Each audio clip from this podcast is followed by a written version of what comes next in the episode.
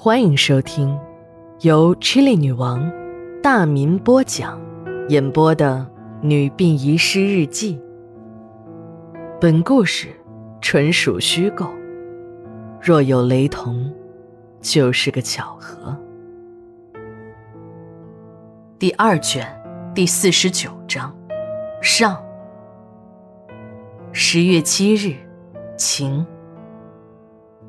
警察终于搞清了和陈局长死在一起的男尸身份，正是那个做鸡头出身的钱庄老板孙哥。办案人员模拟了案发时的情况，据警察推测，小陈呢可能是要独吞那笔钱，给自己得了怪病的女儿看病，便趁着山子不在，以办理业务为借口，和孙哥一起到了地下钱庄的金库，和孙哥发生了争执。小陈就起了杀心。在干掉孙哥后，这时正在睡觉的二蛮听到了动静，来到古墓中看，被小陈砍成重伤后逃走了。最后想去殡仪馆找人求救的二蛮到了殡仪馆的大门前，但是还是因失血过多而死亡。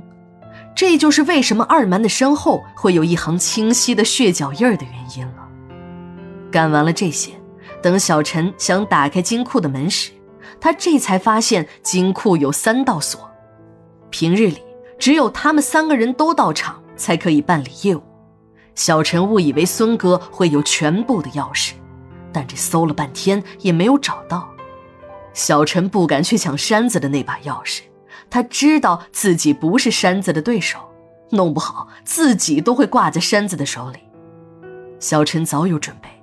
他从雷子那儿学来了一项绝技，那就是盗墓贼经常用的定向爆破。这下终于派上用场了。一声巨响后，金库的门被炸开。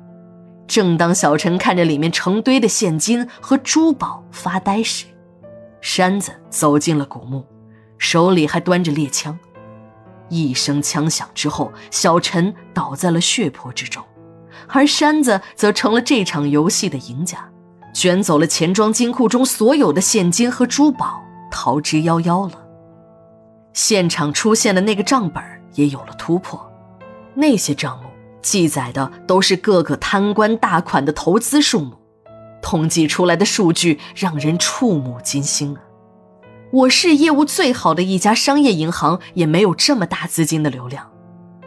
古墓中散落在地面上的首饰和钞票，是山子仓皇逃跑时遗落在地面上的。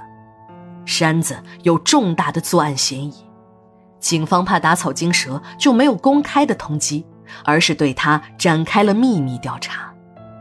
拔出萝卜带出泥儿，山子这一失踪可急坏了我的徒弟七哥。他这两天一直是心不在焉的，做什么事儿都出错。见人就打听山子回来了没有。七哥这些反常的举动早就引起了同事们的注意，大家问他到底发生了什么事儿时，他又支支吾吾的不肯说。今天交完班，七哥却迟迟不肯离开，不时的透过停尸间的窗户往外望，脸色变得很难看。七哥突然跪在了老王的面前，一把拉住老王的裤脚：“王叔。”救救我！救救我吧！老王看了他一眼，说：“我早就警告过你，别和扇子走得太近。你那屁股擦不干净了是吧？啊？那停尸间里的死人就应该推进炉子里烧了。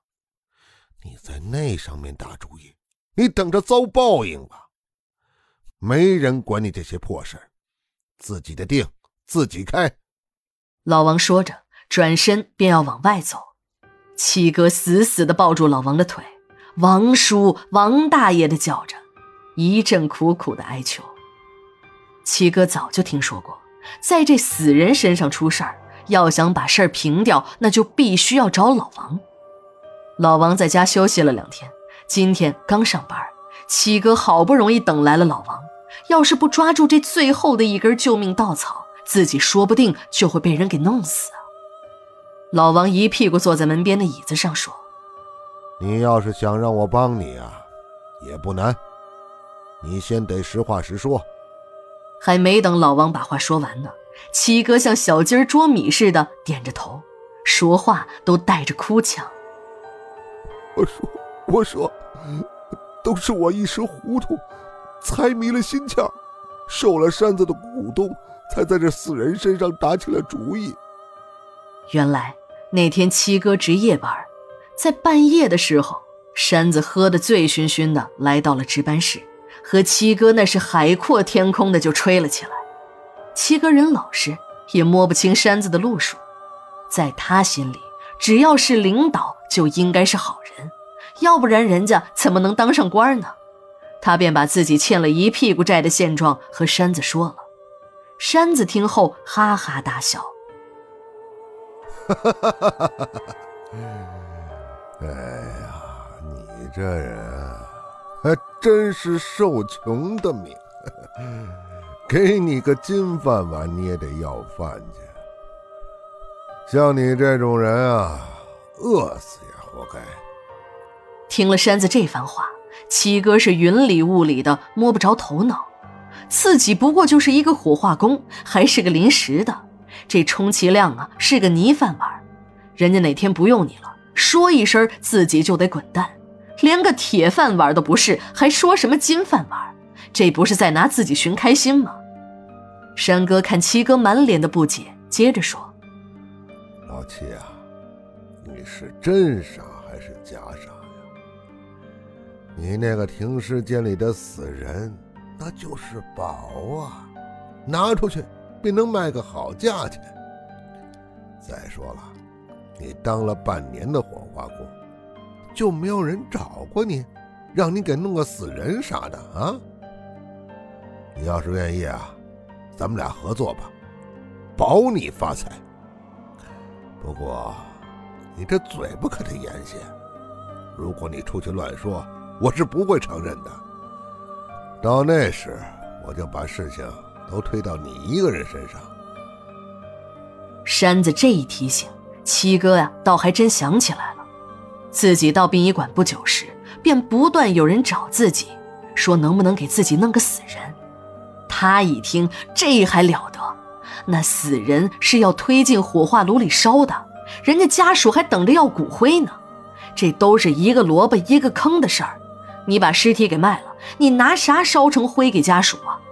如果家属拿不到骨灰，还不得找你？